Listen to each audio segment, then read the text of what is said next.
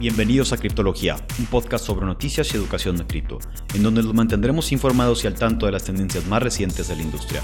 Este podcast es patrocinado por Exponential Crypto, la aplicación que automatiza tus inversiones en cripto. Comienza a invertir en cripto de manera inteligente en excryptofund.io.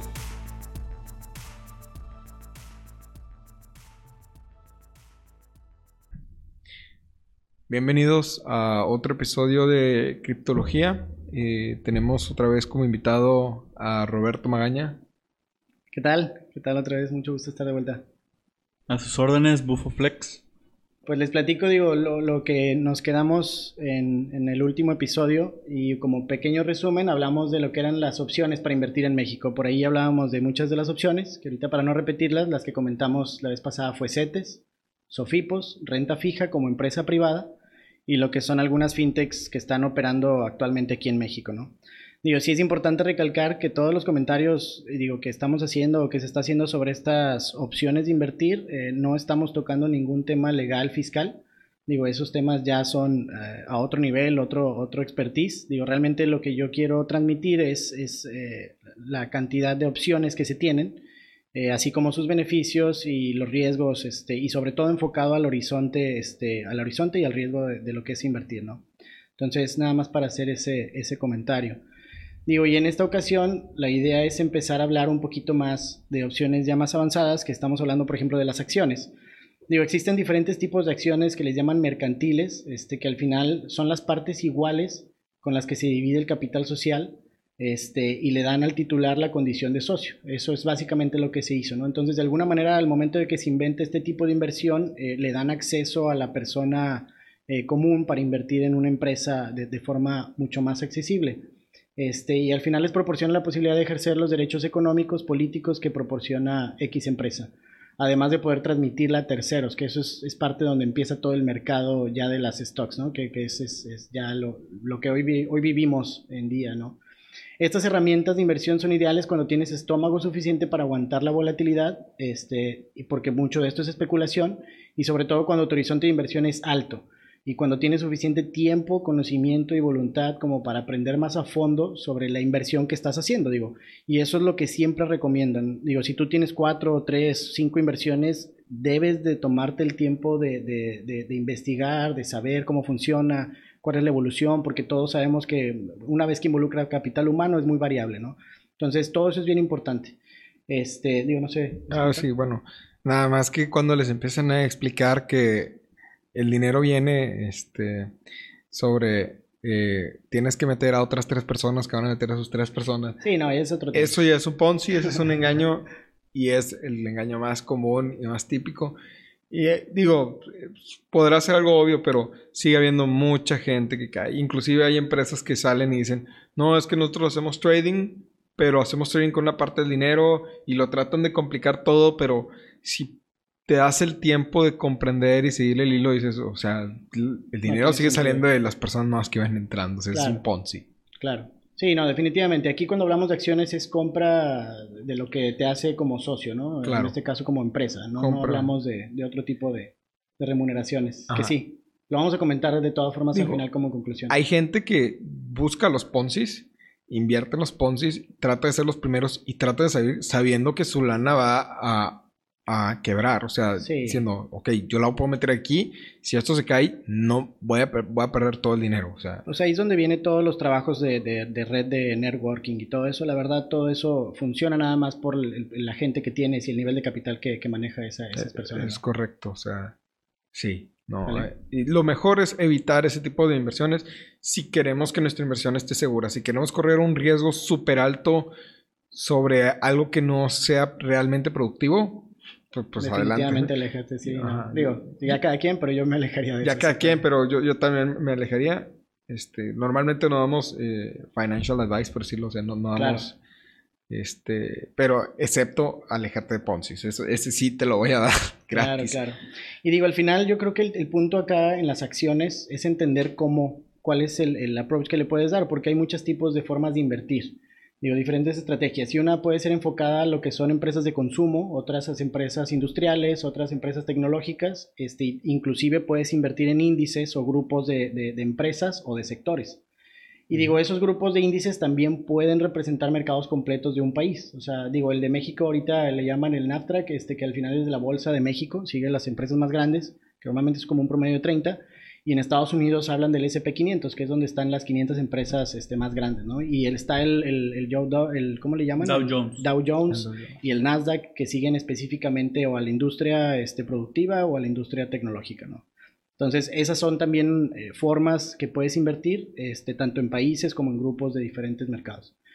Y bueno, también existen estrategias en base a dividendos, que también ese es otro de, los cuales son muy eh, exitosos, sobre todo en el mundo tradicional, porque te generan un ingreso pasivo adicional al rendimiento variable. Entonces, de alguna manera estás mezclando los dos.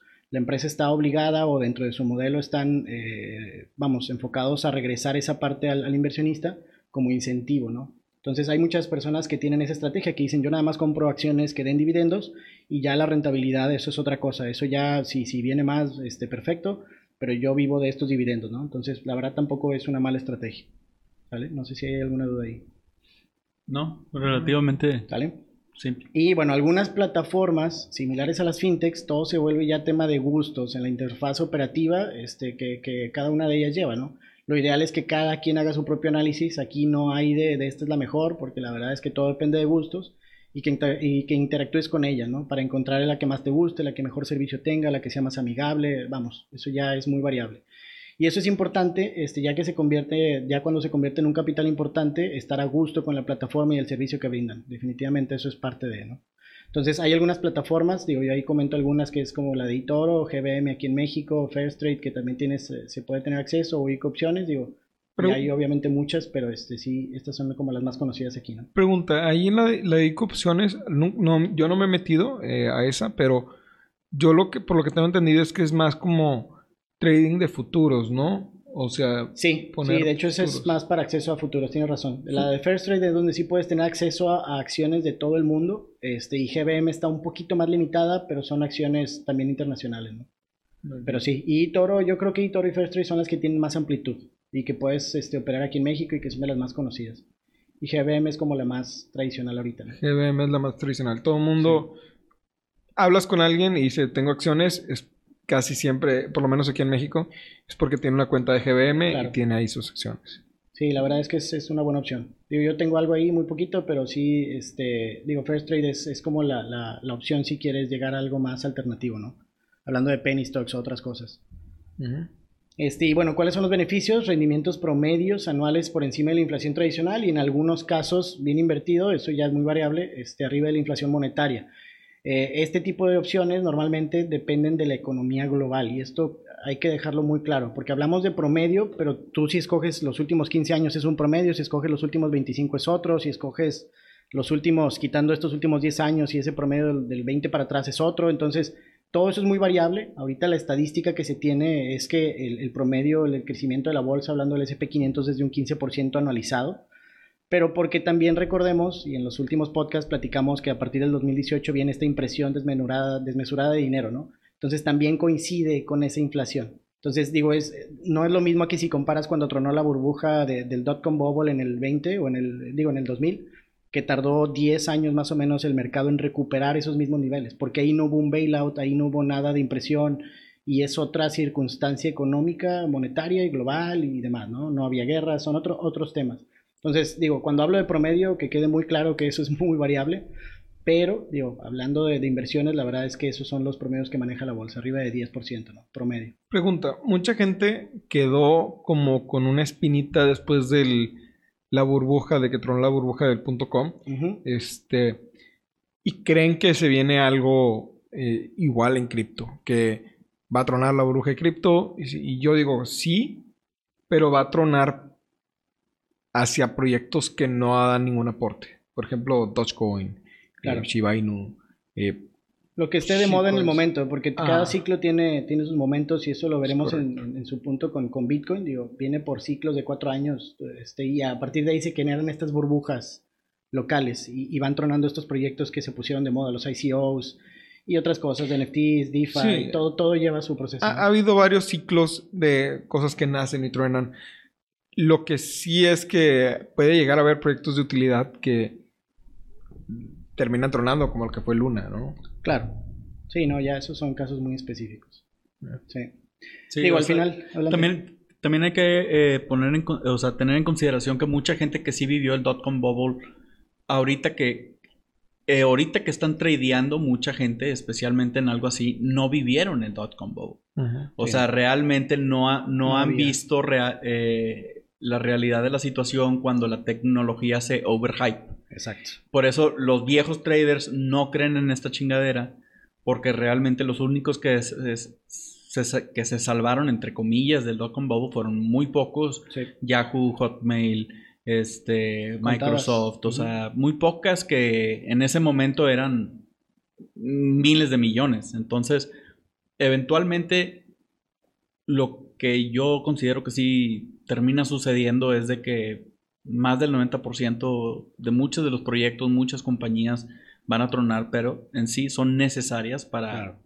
empezar a crear y saber qué sí funciona y qué no funciona. La O sea, meritocracia, meritocracia pura en, en el mercado. es, es, es tipo, eh, la tecnología eh, avanza un chorro cuando, cuando hay guerra, porque estás viendo lo que está pasando, te adaptas, haces una, un- una respuesta al nuevo misil, a la nueva manera de, de- pelear y, y- y le metes un chorro a la tecnología para seguir haciendo eso. Entonces, cuando tú estás viendo algo como Luna, de lo que está sucediendo en Luna, y, y cómo miserablemente se desapareció de la faz de la, de la Tierra de una manera bien, bien Dos, tres días. Sí, sí, se lo polarizaron. Salió, salió el Luna 2.0, pulverizado, o sea, 70% en, un, en, en el día que salió, ba- bajó 70% y ya no he escuchado nada más de él. O sea, Fíjate, digo, yo me quedo ahorita con algo que dijiste de, de- de las guerras, porque al final el Internet nació por una necesidad de, de Comunicación. monitorear, de comunicación y de monitorear los misiles este, internacionales o balísticos que le llaman. El tema nuclear y todo esto nació de esa necesidad realmente. Digo, para tener control en tiempo real de lo que estaba pasando. correcto. Y ya después vinieron otros usos que la gente ni se imaginaba, ¿no? Pero bueno, al final la verdad es que sí, digo, todo, todo gira en base a necesidades del momento de la sociedad. este, Y entre, y entre más eh, eh, empecemos a ver estos proyectos fallidos, vamos a empezar a tener un sistema más robusto donde ya se están previniendo las primeras casualties of war que estamos viendo a la hora de ada- adaptar lo que es Bitcoin. Digo, regresando a la parte de los beneficios en este sentido las acciones, digo que ahorita sí iremos tocando esos temas que la verdad ya, ya hay, cuando hablemos de las disrupciones tecnológicas y todo eso, ese tema es bien importante. Pero bueno, al final ahorita que esto es, eh, eh, cuando se convierte en una inversión a largo plazo, este, conociendo el riesgo, hay acciones de tecnología, por ejemplo, que han dado este, más del 30% anual. Este, pero te digo, también hay que estar claros, por ejemplo, y lo comentamos, Dotcom Bubble y empresas como Microsoft tardaron 8 o 9 años para volver a regresar a un máximo, ¿no? Entonces, digo, todo esto hay que estar muy, muy presentes. Y bueno, para una persona con experiencia en inversiones, esto no se vuelve una carga y, y una vez eh, que haces tus primeras compras se vuelve muy repetitivo, lo cual lo hace más fácil en el tiempo. Al principio se ve muy complicado, pero una vez que tú detectas los 4 o 5 mercados o empresas que te gustan y que quieres invertir y lo que quieras, una vez ya nada más se trata de seguirles el paso y seguir la, la- la disciplina y demás, ¿no? ajá, no también, se vuelve más complicado. también este, ese 30% anual que te, que te están dando, no sé si sea para siempre, ¿no? Siempre No, tiende claro. a reducirse. Claro, claro, claro. Y depende del tamaño de la empresa, la situación, lo que, lo que estamos comentando ahorita. Hay muchas variables, ¿no? Pero entre- esos son los promedios de los últimos 10, 15 años. Entre más grande sea la empresa, menor retorno tiende a dar, ¿no? ¿Correcto? y Sí, sí, sí. excepto en Twitter, que ahí vas a perder tu lana. No, pero lo ves con Apple, que es la empresa más grande ahorita de tecnología. Realmente no tiene una volatilidad como cualquier otra, otra No. acción, ¿no? No, no Y digo, ya de ahí para arriba te vas al oro. y también lo veremos cuando comparemos ahí los mercados. Sí. Y bueno, ¿cu- ¿qué inversiones mínimas puedes hacer en acciones? Digo, existen acciones mexicanas como Cemex que puedes comprar desde 5 pesos cuando valían en el 2020, ahorita están en un rango de 8, 10. Entonces realmente no es que haya un pretexto de decir no puedo comprar acciones, digo, hay acciones que están la verdad muy accesibles. Y ya cuando te vas a lo que le llaman las blue chip stocks, que son como lo que estamos diciendo, Tesla, Google, Apple y demás, pues bueno, ya los encuentras en un rango de 15 a 45 mil pesos. Entonces realmente sí están accesibles ya cuando tienes este, 100 mil, no sé, digo, que hablemos de unos 100 mil pesos y que tenga, esta persona tenga 45 en su fondo de ahorro emergencia y ya puedes empezar a jugar con estas cantidades ya en estos mercados. ¿no? Ese, es, ese es el punto. Sí, en esto, en maneras. Pre- Pregunta, aquí yéndonos más un poquito al contexto histórico. Ahorita nosotros, por el mundo en el que vivimos y las empresas que existen, que nos dan acceso a todo este tipo de inversiones, a, poder realizar todo este tipo de inversiones, pues es muy fácil invertir, ¿no? Pero, ¿cómo le hacía a alguien si quería hacer esto en los 80s? En hablar por teléfono, hablar por teléfono con un broker, una empresa y que te compraran la acción. El broker iba con la mano gritando en una sala y hasta hace 15 años era así, ¿eh? hasta, hasta hace 15 años todavía la gente era por teléfono y que la gente iba a gritar al, este, a un cuarto y a ver quién lo compra y digo, como se ven las películas, literalmente. Eso no tiene mucho. Sí, no, y, también eh, yo, conozco, yo he sabido de gente que este, tiene tanto dinero invertido en Nueva York y ya son viejos o ya, o ya, este, o no, o no le mueven la tecnología. Este, y, los fondos les mandan a una persona a que les diga, oye, ven, mira, aquí, así como estamos, ¿qué quieres hacer? Claro. Esto es lo que hay que mover y, pues y, lo hacen, o sea. Eh, hay gente, eso, creo que todavía pasa, ¿no? O sea, ya, ya, nada más con gente, con gente vieja, ¿no? Y, a partir de, de ciertas cantidades. Pero sí, hay personas que se dedican a dar esos servicios y digo, uno nada más le habla y ellos hacen los movimientos de todo y digo, ya son temas legales, contables, pero de que se puede, se puede. Sí, sí, de que se puede, Obviamente las personas lo hacen, sí. Ajá, pero yo siento que ya va más a tener a desaparecer por todos esos accesos que tenemos. Sí, y ahorita bajas una aplicación y en 15 minutos ya compraste una acción. O sea, la verdad es que, digo, una vez que te activan la cuenta. Pero sí, definitivamente ahorita es muy fácil. Y con las cripto ni se digan. Sí, con las cripto más. Este, el análisis, digo, ¿cuáles son los riesgos realmente? Eh, es que el análisis técnico fundamental, que es lo que definitivamente lleva más tiempo aprender y es una variante eh, con las condiciones macroeconómicas, condiciones políticas, políticas monetarias internacionales, este, como lo hablamos del 2008, muy diferente al, al, cuando truena la burbuja del, del, del punto com. Sobre todo en Estados Unidos, que ya comentamos, es la reserva mundial actual. Entonces, eso y que la mayoría de las acciones tecnológicas y de consumo más importantes este, son de Estados Unidos. Entonces, por eso hay que tener en cuenta todo esto, ¿no? Y son riesgos, al final esos son parte de los riesgos. Saber que en uno o dos años pudiera tener rendimientos negativos o en más tiempo, que es lo que estamos comentando, y también hay que tener mucha paciencia y mantener esa determinación de seguir haciendo un DCA que le llaman, que es el ahorro constante.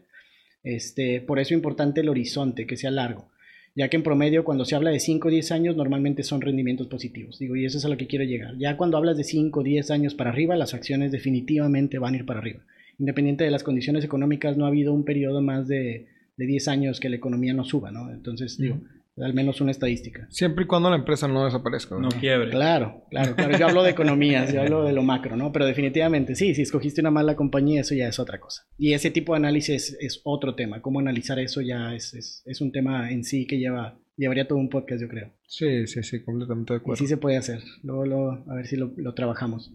El punto es, eh, ¿cuáles son las opciones de los horizontes para invertir? Ya lo hablamos, 2, 5, 10 años, rango ideal para invertir en acciones. Se considera un horizonte medio alto y por lo ende eh, un riesgo alto también. Y eso lleva resultados normalmente desde negativo hasta un 30% en promedio. ¿no?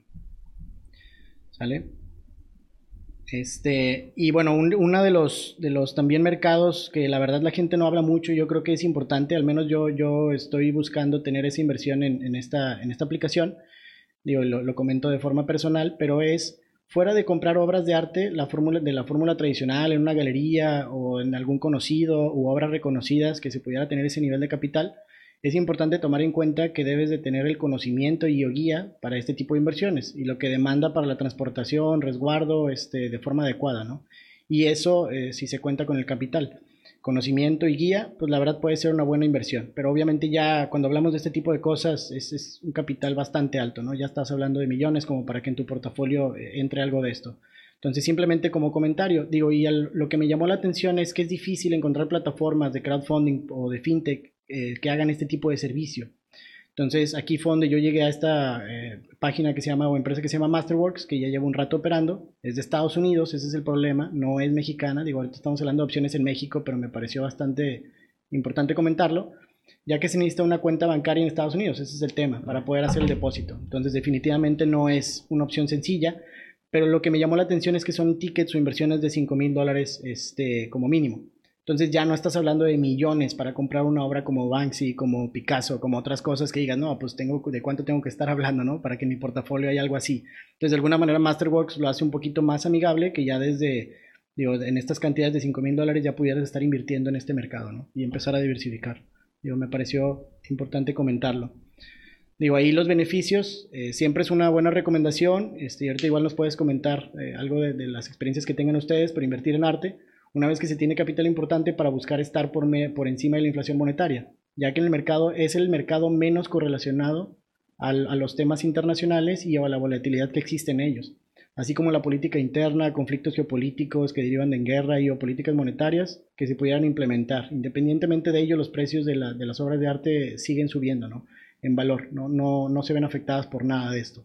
Digo, como empresas que ahorita con el COVID o con otras cosas, los lockdowns y demás, se ven afectados, pues bueno, el arte no tiene nada de esas variables, ¿no? Y siempre ha tenido una demanda estable en los años, décadas, ya que representa un nicho de gustos muy específico, no depende de una línea de producción, capital humano, insumos que cambien de precio y o el saber que las obras son únicas y que no podrán existir más en caso de los artistas que ya han fallecido, ¿no? Que eso lo hace al final pues uno de los activos más escasos y por ende muy deseables en el tema de la inversión de la gente que tiene capital a largo plazo. ¿no? Inversiones mínimas, por eso yo hablaba de, de, Masterworks, pues bueno, son 100 mil pesos, pero ya si hablas de obras reales, pues bueno, estás hablando de millones, ¿no? Entonces, por eso me pareció interesante como opción. Digo, no sé si ustedes han tenido este contacto con esto o algún comentario. Eh, yo tengo uno, de hecho hace poquito me, me, me enseñaron un, una página que es muy similar a esto que estás hablando de Masterworks.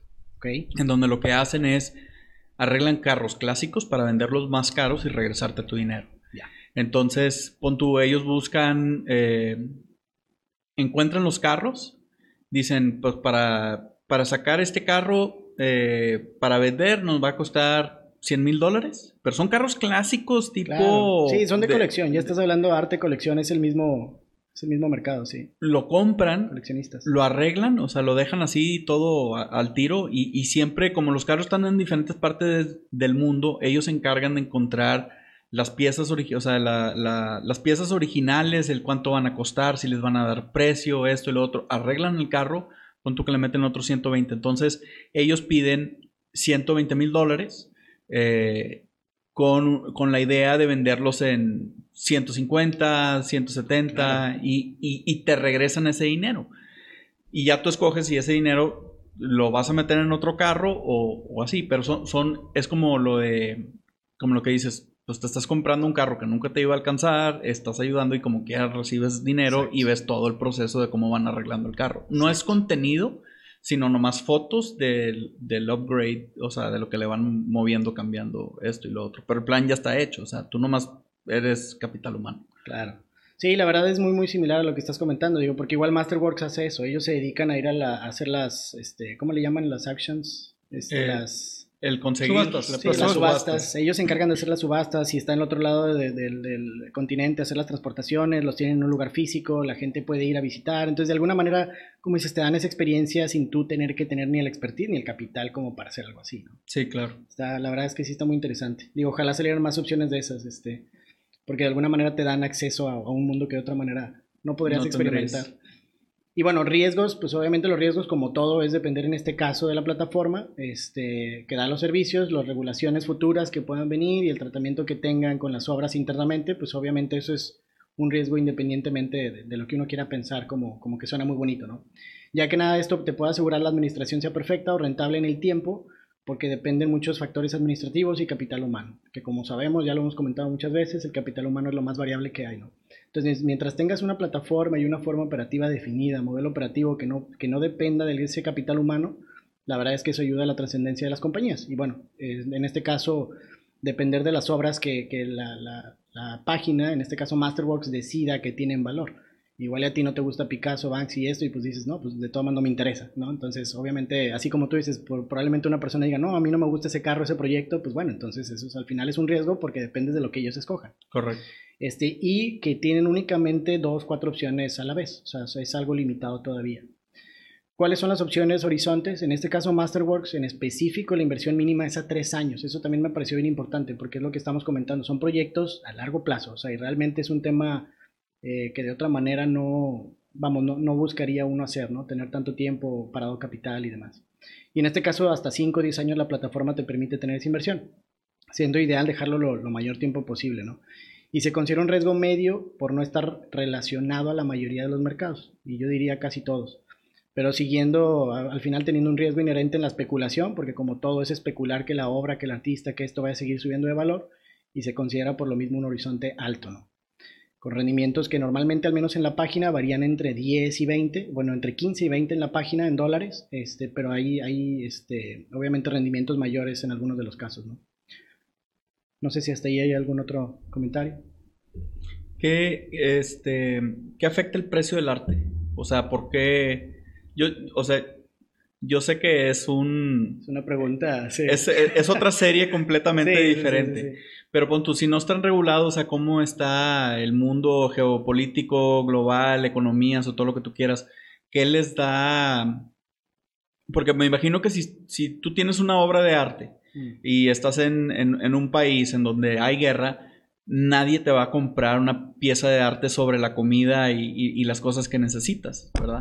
O sea, tienes que sacarlo del país, tienes que ir a un país donde estén dispuestos a comprártelo y igual no, no, vas a conseguir el fair market value porque lo estás vendiendo porque te estás saliendo. O sea, entonces mi pregunta es, o sea, ¿realmente vale la pena invertir en arte si, si el mercado global ahorita no está para comprar algo, lujos, por decirlo así. o sea, mucha gente. porque una barra de oro. Claro. Aquí en China, ¿verdad? Te lo aceptan. Sí, no, no, claro. una obra de arte por comida. El tema, yo creo que las obras de arte no son líquidas. Y yo creo que ese es mucho el tema, digo, porque al final el punto es, como inversión, digo, por ser de los activos más escasos, la verdad es que, digo, cualquier persona de dinero te diría que yo creo que es de las mejores inversiones que ha hecho. Digo, porque de alguna manera es muy estable en el tiempo. Pero como dices, todo eso depende. Digo, si estás en un país donde hay guerra y te tocó la Primera o Segunda Guerra Mundial, pues no importa cuánto arte hubieras tenido, tu casa iba a quedar destruida, ¿no? O sea, vamos, depende de cómo lo veamos. Yo lo vería con el tema que es especulación pura, así como hay personas que les gustan tenis de, alguna marca, de los Jordan y otras cosas, que al final son gustos, son nichos. No hay un, uno que esté bien o mal, digo, y ahí las obras de Picasso y de muchos otros artistas que al final siempre criticaron y una vez que se mueren sale un nicho y sale una comunidad de gente que les gusta esto y, están dispuestos a pagar. y ahí ya lo, podemos comparar con, con, los NFTs, ¿no? Y es lo mismo con la Bitcoin y otras cosas, que al final es un nicho, o sea, no importa si está padre o no, o sea, al final es una comunidad de gente que tiene ese capital, que le gusta eso y que puede, ¿no? Ya. Y en el tiempo, si la comunidad tiene sentido, pues obviamente va a ir creciendo, o se va a mantener. Y el valor en sí, aunque la comunidad no crezca, si el dinero se devalúa, la obra va a subir de valor. Entonces, eso son muchos factores, ¿no? Sí, también importa la relevancia, porque por ejemplo yo sé de una, este, de una obra de arte que era un proyecto de una criptomoneda, mm. este, que hizo una artista de Estados Unidos que nadie conoce y le está vendiendo, no, es que esta es mi obra de arte y es una criptomoneda y bla, bla, bla, bla, bla, que sí no, no, no tenía nada de artístico, ¿verdad? Bueno, en mi opinión, en mi opinión, ¿verdad? Más que el logo de la moneda. Total que la moneda valió tan poco y, valió tanto que eso que ya ni siquiera existe, ya no se puede comprar, ya desapareció. Entonces, claro. Este, también hay que... Es meritocracia como todo, digo, al final cosas, lo, que tenga valor para la gente, la comunidad va a crecer, lo que no, no, digo, y, uno lo puede entender o no, eso ya no importa, digo, eso ya es, son nichos, ¿no? yo creo que es muy específico. Pero al final, este, digo, sí como todo, yo creo que sí debería ser parte de en algún momento, y ya te hablo de capitales importantes, me refiero de arriba de 3, 4, 5 millones, donde tú pudieras tener un 5% de ese capital destinado a algo de esto, la verdad es que sí. Inclusive mucha gente habla de relojes, de, tenis, de otras cosas, ¿no? Que, que, también puede ser, al final cualquier tipo de coleccionista. Yo lo compararía también con eso. Por ejemplo, cómics, mangas. exacto, es que hay muchos nichos. Digo, juguetes también. Claro. Hace poquito me platicaron igual de una, una colección de, de, carritos de Hot Wheels que ahorita ya no existen y que, que, el que tuviera esa colección valía no sé cuánto más de lo que valía hace 20 años. O sea, para eso te puedes encontrar mil y una opciones, ¿no? Monedas, bueno, monedas viejas más en el, en el ámbito de colecciones. Claro.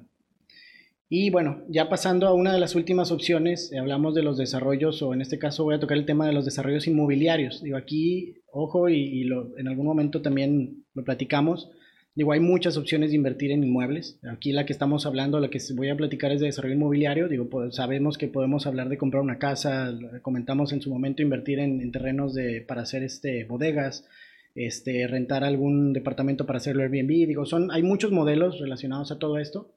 pero uno de los que al menos a mí me llama más la atención este, es el desarrollo inmobiliario que es conocido como la coordinación o gestión de distintos factores con la finalidad de crear un proyecto de bienes raíces este, o la creación de un inmueble con la única finalidad de al final satisfacer la necesidad de una vivienda este, de, una, de la sociedad o en este caso a los inversionistas. Existen muchas empresas que dan esos servicios en todas partes del mundo, al final es una empresa privada y de forma local este, también. Y en este espacio no, no pretendemos tocar todas, ni es la intención, sino simplemente como la opción de buscar, ¿no? De buscar este tipo de inversiones que ahorita en México lo hemos visto en, el sur del país, en algunas de las playas, hay, hay, muchos lugares donde están saliendo como estas oportunidades y como todo hay que investigar, hay que conocer, digo, tener gente de preferencia que ya haya invertido para tener las experiencias y todo, este, si no también puede uno caer en estafas y otras cosas, ¿no? Sí, claro. Este, hay que, eh, todo eso lleva un trabajo previo, no es nada más de agarrar el primer anuncio que salga en, Facebook y, voy a invertir para un terreno y todo va a salir bien, ¿no? Digo, hay que tener mucho cuidado también con todo eso.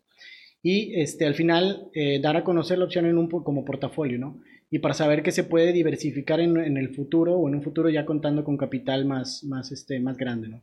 Así como el rango de utilidad y rentabilidad que normalmente estas ofrecen a sus inversionistas, que la verdad son arriba del promedio, lo cual sabemos que es independientemente muy variable, ya que dependen de factores económicos de la región, país, mundo, como en el caso de la, del acero y otros materiales esenciales también para sus desarrollos.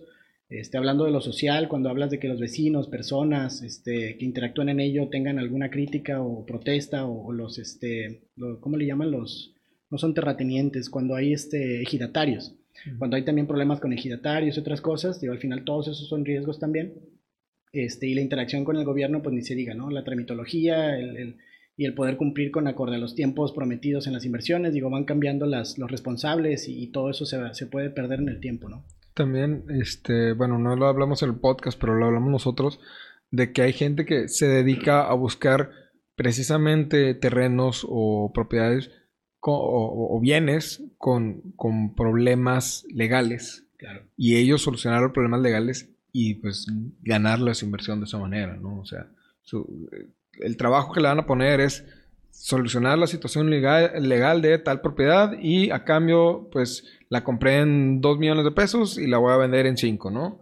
Este, ¿por qué? Porque no, resulta que eh, había unos delincuentes que almacenaban ahí eh, sustancias ilícitas o armas y pues ya eh, pues no, se puede vender porque pues ah, está con ese problema. O no puede rentar no se puede rentar no se puede hacer no se puede hacer no se le puede hacer nada con ese con esa propiedad porque tiene ese problema legal no claro. Digo y en México la verdad el tema también con el narco es, es común. digo, la verdad es que es más común de lo que uno pensaría no sí sí sí. Este inclusive son, son son temas que le han pasado a las inmobiliarias más grandes del país o sea claro. Digo, y ahorita también, como sabemos, con toda la crítica que hay con, con este obrador y demás, que, que hay muchas críticas también de, de, lo que pudiera venir hacia adelante, pues todos esos son riesgos que la verdad uno no puede saber, este, digo, y, bueno, va dentro de lo que uno busca como riesgo y horizonte. Sí, sí, sí.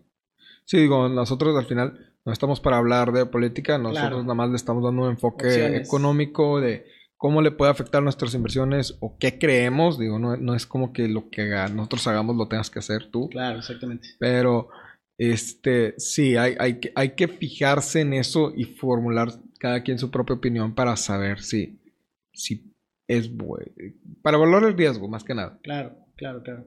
Digo, al final ahorita uno de los de las este, bueno, eh, empresas con las que yo tuve contacto y la verdad me gustó mucho su proyecto, está aquí hablando de lo que es Monterrey, donde estamos, este, es Proyectos 9, que al final es una empresa que ha hecho lo que es Pabellón M, el, hospital este de AVE, eh, Trevor Park este, y algunos otros edificios aquí de que de alguna manera, este, y en otros lugares que de alguna manera la verdad han tenido buenos comentarios, ¿no? Y traen un proyecto ahorita de cinco años este, para desarrollar en el centro este, varios, varios edificios, ¿no? Entonces, todo pegado ahí en la macroplaza Ocampo, este, y su idea es como conectar todo el, canal de Ocampo con este, Macroplaza y, Santa Lucía. Entonces, la verdad es, es, un buen proyecto para la ciudad, digámoslo así, ¿no? Y, y me llamó la atención. Digo, al final el punto es eh, ¿qué, qué, tipo de beneficios, por ejemplo, eh, se pueden tener este tipo de inversiones pues ya se habla, de que es una inversión más tangible y rentable, que, pudiera ser eh, como las acciones o como una finte, como préstamos, etcétera, y que en el tiempo, pues lo más rentable es, este, en este caso, bien y raíz. Y se tiene una muy buena razón para esto, ya que es el respaldo de la mayoría de los créditos, este, en este caso en el mayor porcentaje, Y como ya comentamos, en el mundo actualmente funciona en base a deuda y crédito, entonces realmente el bien raíz es lo que da mucho respaldo a todo este crédito en circulación. ¿no? Y al final eso pasa en todos los países, Estados Unidos, México, ni se diga, etcétera, ¿no? Entonces, eso hace que la inversión inmobiliaria sea una columna vertebral muy importante dentro de una economía mundial y dentro de un portafolio cuando ya se cuenta con un capital eh, que te dé estas posibilidades, ¿no? Y también dentro del desarrollo de un país o persona, ya que esto permite incrementar el crédito. Entonces, de alguna manera tiene varios beneficios, pero obviamente ya para llegar a invertir en algo así, pues se necesita mucho más trabajo. Este, inversiones mínimas, muy variable, lo que ya comentaba. Existen oportunidades de compra de capital semilla, que esos pueden, digo, ahorita lo que yo, a mí me ha tocado ver aquí en Monterrey, estamos hablando ya desde un millón y medio hasta cuatro millones, como para departamentos pequeños, y hablamos de 50 metros cuadrados, 78 metros cuadrados. O sea, realmente son departamentos pequeños en este tipo de desarrollos este, pero que ese es el nivel de capital. Entonces, si fuera capital semilla, pues obviamente ya tendrías que estar hablando de tener un portafolio de 6, 7 millones para que lo inmobiliario represente un tercio, por ejemplo, ¿no? Por eso hablo del tipo de capital. Y o con depósitos, que hay otras opciones que te dan este, opciones de invertir nada más el 5% o hasta el 20% de pago en el momento y una vez que te entregan el, el inmueble o la obra, tú tramitas un financiamiento para ya para hacer el pago a 5, 10, 15 años. Entonces, hay formas de estirar eso, pero la verdad eso ya no funciona como una inversión porque tú estás pagando todos los intereses y de alguna manera ya se vuelve un compromiso y demás, ¿no? Eso ya sería otro tipo de, de, enfoque. Y aparte entran, entran cuestiones fiscales como por ejemplo impuestos. Claro. Este, que al momento de, este, bueno, sí, este, digamos que si tú tienes, si tú compraste un pedacito de tierra en 150 pesos y lo vendes en 150, pero tienes que pagar 49 pesos de impuestos, pues, pues ya lo que le ganaste pues no, no amerita la, inversión, ¿verdad? O, o paga los 50 impuestos o, a lo mejor paga 51 impuestos.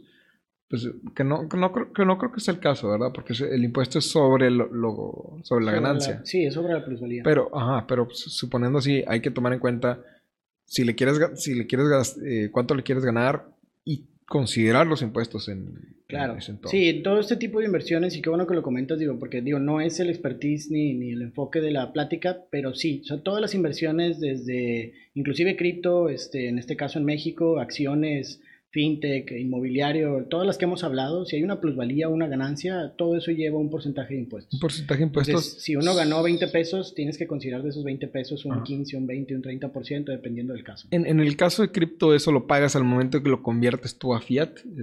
Este es el momento de que toca cuentas bancarias de México, sí. El momento de que, de que ya lo pasas a tu cuenta de banco, ahí ya, ya estás pagando impuestos. Tienes que reportar de dónde vino y por qué y cuánto es, y con eso te van a cobrar un porcentaje, claro. Dependiendo de la cantidad.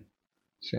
Entonces, pues hay, hay qué miedo, porque imagínate en cripto tú metiste 10 dólares, si te hicieron 10 mil dólares y quieres sacar mil dólares y pues... Digo, dentro de los problemas, la verdad es que es el mejor que puedes tener. Ah, tener dinero y que tengas que pagar impuestos, yo creo que ya es, estás del otro lado.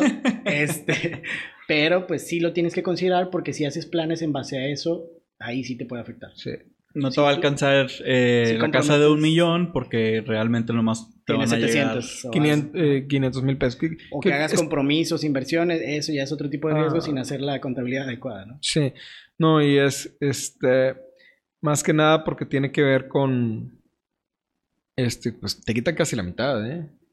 Es un porcentaje alto. Pero yo creo que ese es el riesgo, que no lo, no lo tomes en cuenta y que, por ejemplo, saques el millón y digas, ah, perfecto, compro la casa y al rato te dicen, ¿qué onda? Los impuestos y ya no tienes los 300 para pagar. Entonces, ahí es donde se vuelve un problema. Ajá, sí. Entonces, sí, digo, sí se puede complicar si no estás al tanto de eso, ¿no?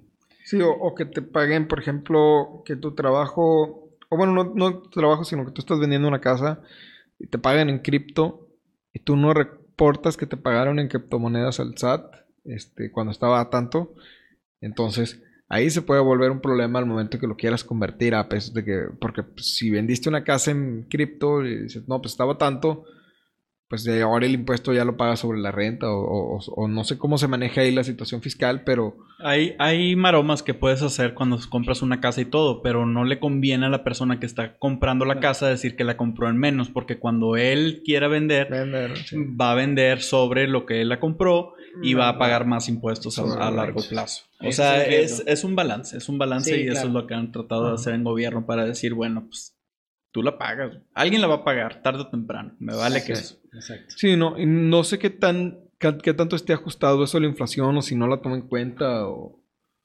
Pues, la verdad no, desconozco. eso va con la apreciación. La inflación ya es ahí juega a tu favor. Los activos se aprecian con todo eso. Sí, sí pero en cuanto a, a cuanto a impuestos que pagas, pues el mayor, el, el, impuesto que estás pagando cada vez es mayor porque hubo inflación, ¿no? no, no, no. No, ahí en este caso es al revés. Digo, cuando, hay, cuando hablamos de inflación monetaria, por ejemplo, eso se refleja en el incremento de precios de activos. Entonces, realmente la plusvalía ya va dentro de todo eso. Ah, o sea, eso más bien depende si cambian la política, de que ahora no son 10, ahora son 20, ahora son 30, ahora son 50 de impuestos. Bueno, eso sí ya es otro tema. Ahí es donde sí, puede haber.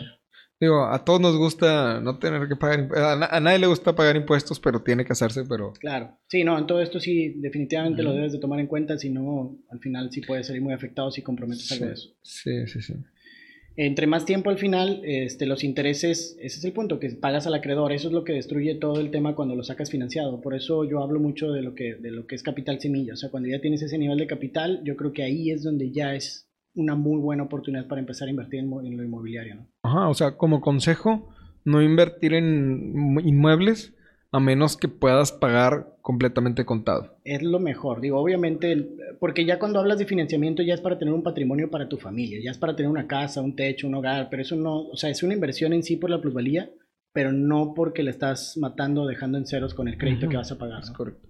Es, eh, el, el decir de voy a comprar una casa, pero voy a sacar un préstamo para comprar una casa, solamente aplica con temas o con temas de que tú vas a vivir en esa casa, ¿no? Sí, digo, es que ya son, ya son ya son formas de verlo. La verdad, yo no lo haría, porque digo, porque te casas a algo, a un compromiso, y también no sabes qué va a pasar en 10, 15, 20 años con tu trabajo, con la economía, con el país. Entonces, yo nunca lo vería como una buena opción como inversión. Eso es otra cosa, digo, eso es darle un enfoque de quiero seguridad, quiero mi casa, quiero por mis hijos, por mi esposa, por otro tema, pero eso ya no se vuelve una inversión como tal, de portafolio. ¿Sí me explico? O, sea, debería ser eh, lo equivalente al trabajo que tienes, la renta que estás pagando. Si vas a estar pagando cerca de la renta o más en renta, pide el crédito a 20 años y como quiera, de aquí a 20 años vas a necesitar un lugar en donde vivir. Y, ya estás, y ya estás decidiendo, mis raíces son en esta ciudad, voy a pedir el crédito porque de otra manera tendría que pagarlo en, renta. Ya si es una inversión, hay mejores maneras en donde poner ese dinero, el poco que tienes, que va a ser el down payment de la casa, para que me rinda. En 20 años ya uso ese dinero y sus rendimientos para comprar de contado una cosa, en vez de pagarlo a crédito y, y, recibir nomás uno. Yo más bien lo que haría sería mi casa al momento que la compro, a menos que la haya pagado de contado, si yo ya saco el préstamo para comprar mi casa, yo creo que yo no la consideraría en mi portafolio de inversión, yo la consideraría como un gasto, ¿no?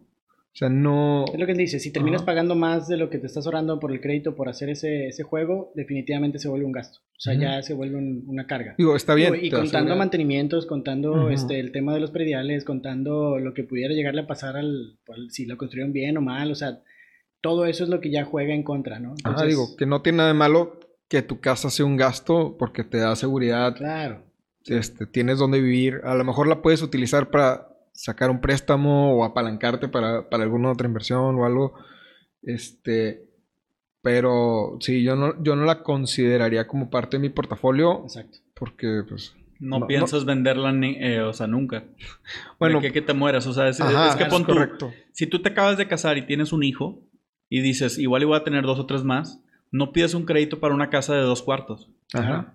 Oye, ya tienes tres hijos, ya no, ya, ya te hiciste la bisectomía, tu mujer ya este, dijo que ya no quería ni nada, perfecto.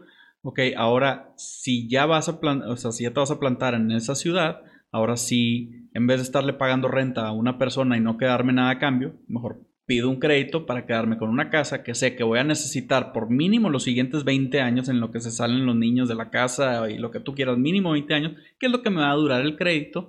Y al final termino de pagar la casa, oye, ¿sabes qué? Mi amor, ya se salieron los niños, ¿qué hacemos? No, pues vámonos a... Hay que comprar una propiedad en Mérida y... Ya nada más para ustedes dos. Y, ahora sí, vendes la casa por un chorro, te compras algo más chiquito y, con la plusvalía que te ganaste todos esos años, pues ya ves en qué, si lo inviertes o si lo metes a la casa o, lo que tú quieras. Porque durante todo este tiempo, como quiera, la idea es de que vas a estar armando un portfolio lo suficientemente adecuado a lo que tú piensas hacer después de que no te tengas que, no tengas que mantener otros tres humanos en tu casa, ¿verdad? tres, cuatro Sí, humanos. Sí, sí. Puede ser, digo, pues al final de, de- de cuentas depende de lo que quieras hacer en tu vida, ¿no? Si lo que quieres es nada más, ya tengo todo, ya me mantengo y nada más estoy viajando y viviendo de país en país, pues que lo puedas hacer o... Sí, o es, si- es, es la historia del pescador con el, con el empresario. Que platicamos, sí. O sea, vas a trabajar 60 años de tu vida para pescar, pues ¿para qué? Si vas a poder, si lo puedes hacer ahorita, si no tienes tanta eh, motivación para hacer algo más, ¿verdad? Es correcto. Sí, ahí ya depende mucho de la persona y de- del enfoque, las familias, solo, etcétera. Eso ya es muy variable, la verdad.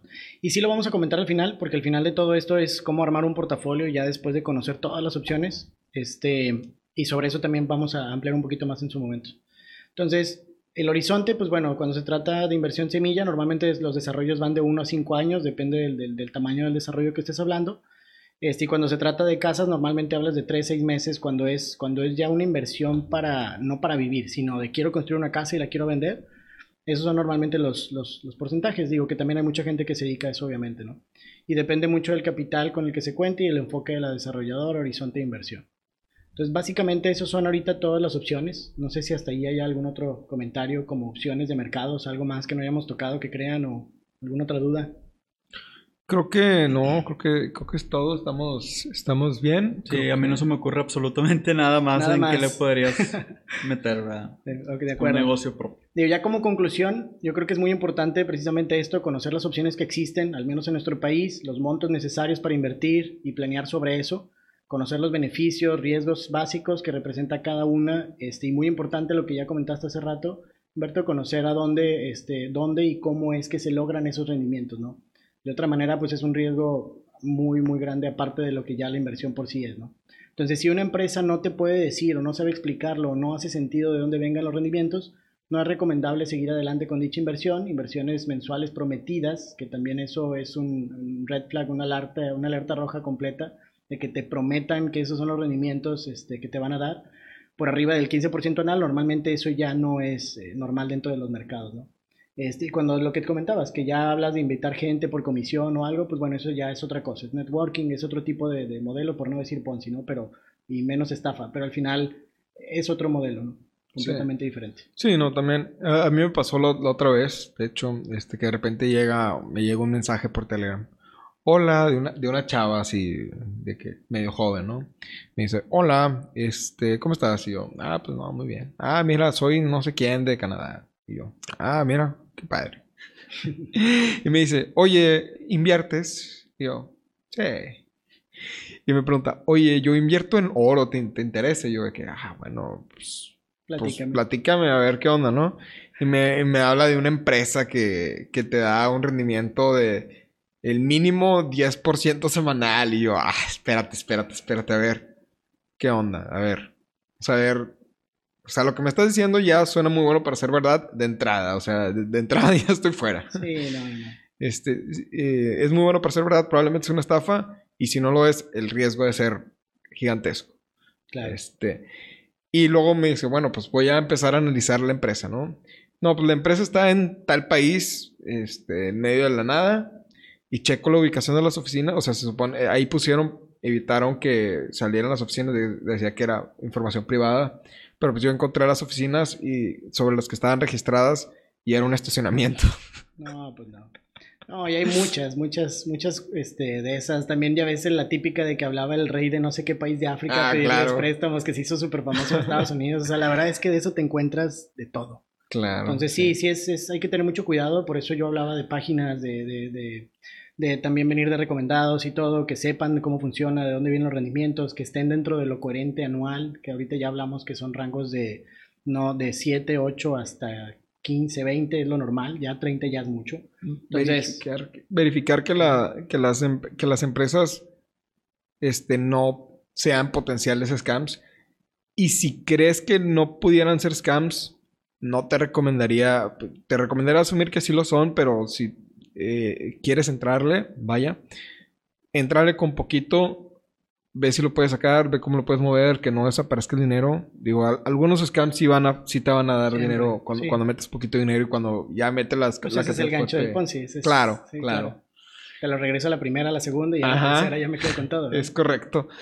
Entonces, pues, este, pues es, pues es estar probando, ¿no? Y también hablar con gente en internet, no con gente que sea de la empresa, sino busca qué están comentando en internet sobre ella, Claro. cuáles han sido las experiencias de otras personas, y eso es lo que te puede ayudar a, a, a que generar un juicio de, ok, bueno, lo que prometen, por ejemplo, a lo mejor me están dando un 7% anual, y sí es verdad, y sí me dan el 7% al año, pero resulta que eh, no es muy bueno porque un rendimiento del 7% al año con esta economía, pues mm, hay que buscar sacarle más. Entonces, digo, ah, bueno, le saqué 7% al año, quiero mover mi inversión a algo que me da, por ejemplo, un 10. Entonces, y buscas, pero si te dan 10% a la semana, yo sí dudo bastante. No, definitivamente. y como mínimo, o sea, no.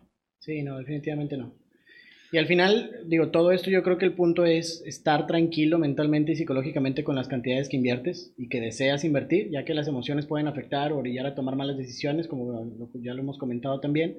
Este, y eso es muy importante entender cómo diversificar, o sea, para estar tranquilo mentalmente. Y es lo que comentas, o sea, yo nunca aconsejaría eh, invertir más del 5%, inclusive hablar del 2 o el 3 de lo que sería un portafolio, en algo que no entiendes pero quieres. Así que dices, esto no tengo la menor idea, pero me gusta un Dogecoin o lo que sea, ok, invierte no más del 2 o el 3, porque de otra manera ya se vuelve un, un riesgo muy, muy alto, ¿no? Muy alto. Sí, lo pierdes y dices, bueno, pues, o sea, no hay Claro. pedo. No es como de que lo pierdes y, y ya, ya perdiste Y todo. es- o sea, Exacto, y ese es el approach que tienen las, eh, o el acercamiento que tienen las empresas internacionales este, y los fondos de inversión y todo con Bitcoin. O sea, hablan de un 5, un 2, un 3% dentro de su portafolio para meter el pie porque pues no saben qué onda o sus clientes no están tranquilos y lo que quieras. Entonces, e- ese, ese acercamiento funciona para to- cualquier tipo de portafolio o de cualquier perspectiva, ¿no? Ajá, de hecho, a lo mejor para nosotros, como tenemos más información y conocemos más cómo funciona todo el sistema de Bitcoin, o bueno, al menos eso es lo que creemos, ¿verdad? Claro.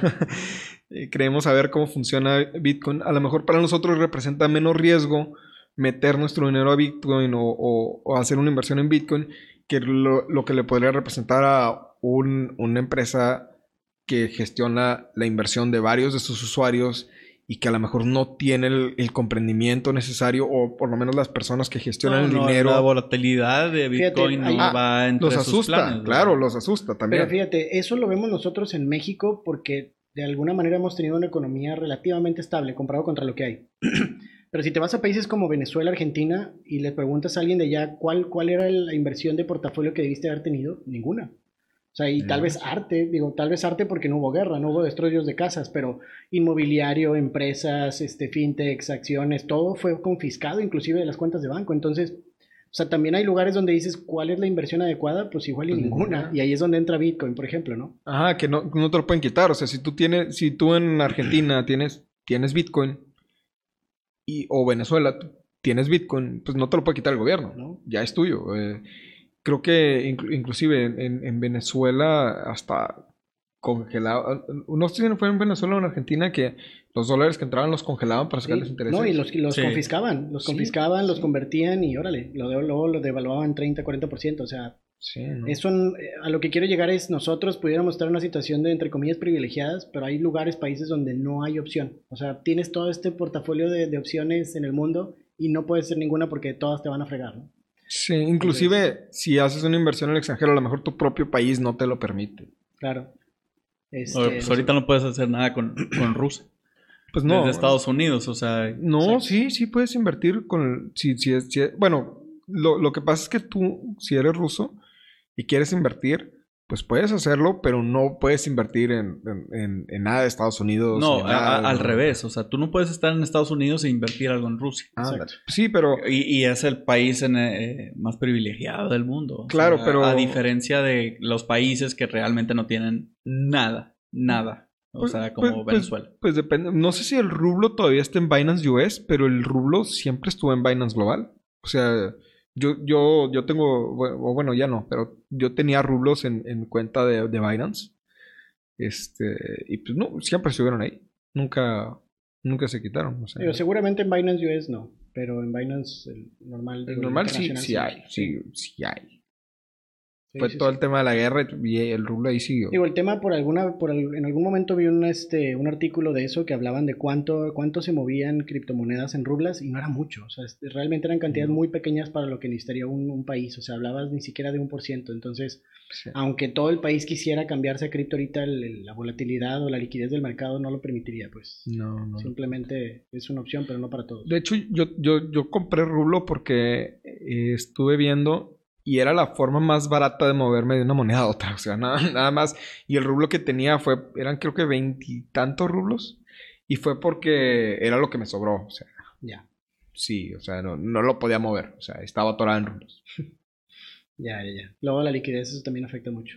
Sí, digo, eran de que 5 centavos de dólar y la verdad, pues, ay, pues, no me, no me hace daño que, que esté en rublos, ¿verdad? O sea. Claro. Pero bueno, digo, hablando de opciones, el punto es conocer las que existen, todos llevan un riesgo, ya los comentamos yo creo que bastante claro, este, pero sí, en su momento tocaremos también cómo, cómo funciona, cómo podrías armar un portafolio, ¿no?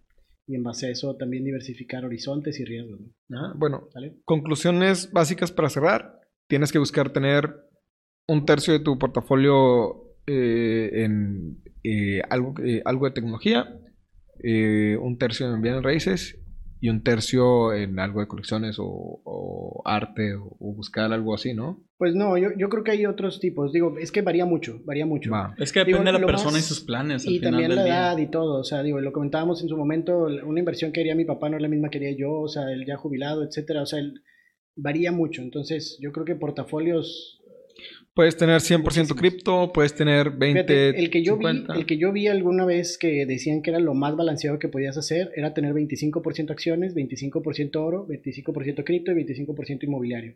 De alguna manera eso, o inclusive si le metes otro 20% y pones renta fija, la verdad es que es lo más balanceado que pudieras hacer. Pero te digo, eso... Hay gente, inclusive algunos influencers en Estados Unidos, que su portafolio es 100% inmobiliario y solamente crece en su portafolio inmobiliario. O sea... Digo, hablando de lo personal, yo estoy o yo busco estar 100% cripto, la verdad. O sea, yo ahorita, en este momento, busco estar 100% cripto y en su momento ya, este, cuando sea un capital más importante, ya dependiendo, de empezar a invertir en este tipo de cosas, inmobiliario, arte y otras cosas para ir asegurando ese rendimiento que pudiera llegar a generar. Irte a lo más volátil. Te digo, ya eso depende de cada quien. Eso ya es muy, muy variable. Entonces... Perfecto. Bueno, entonces. Eso lo pues, tocaremos en su momento. Entonces, conclusión rápida, ahora sí. Este, hay distintas formas de inversión. Tenemos CETES, tenemos.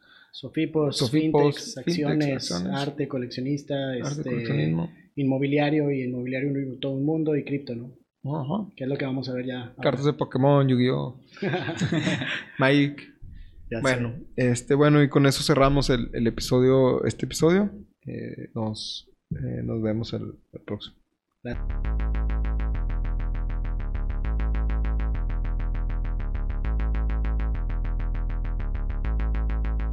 Gracias por escucharnos. Estás a un paso más de convertirte en un criptólogo. No olvides seguirnos en el canal que nos está escuchando y nuestras redes sociales. Link en la descripción. Este podcast es patrocinado por Exponential Crypto, la aplicación que automatiza tus inversiones en cripto. Comienza a invertir en cripto de manera inteligente en excryptofondo.io.